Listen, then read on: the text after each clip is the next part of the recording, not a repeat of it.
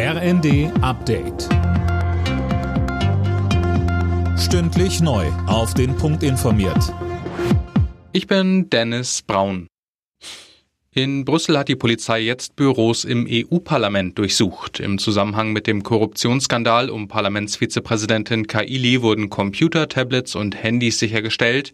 Mehr von Eileen Schallhorn. Die Ermittler versuchen durch die Daten auf den Geräten weitere Details zu der Korruptionsaffäre aufzudecken. Eva Kaili und weitere Verdächtige sollen ja von Katar bestochen worden sein, um politische Entscheidungen zu beeinflussen. Nichts wird unter den Teppich gekehrt, versprach Parlamentspräsidentin Metzola. Demnach wird es auch interne Untersuchungen geben. EU-Kommissionspräsidentin von der Leyen hat unterdessen ein Ethikgremium zur Kontrolle für alle EU-Institutionen vorgeschlagen. Die EU verschärft die Sanktionen gegen den Iran. Wegen der Menschenrechtsverletzungen gibt es Vermögens- und Einreisesperren gegen Verantwortliche in dem Land.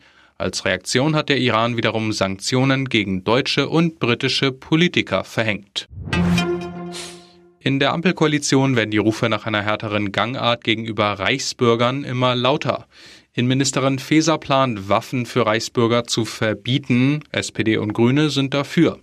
Außerdem soll die AfD wegen ihrer Nähe zu der Szene vom Verfassungsschutz beobachtet werden, sagt der SPD-Chef Klingbeil und weiter. Für uns ist auch klar, dass Menschen, die den Staat und die Demokratie abschaffen wollen, dass die nicht in Verantwortung im öffentlichen Dienst, in Schulen, in der Polizei, in der Bundeswehr oder auch im Parlament gehören und der Staat dort hart vorgehen muss.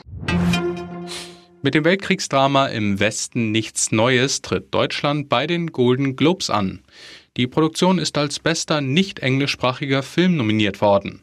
Mit acht und damit den meisten Nominierungen geht die irische Komödie The Banshees of Inisherin ins Rennen.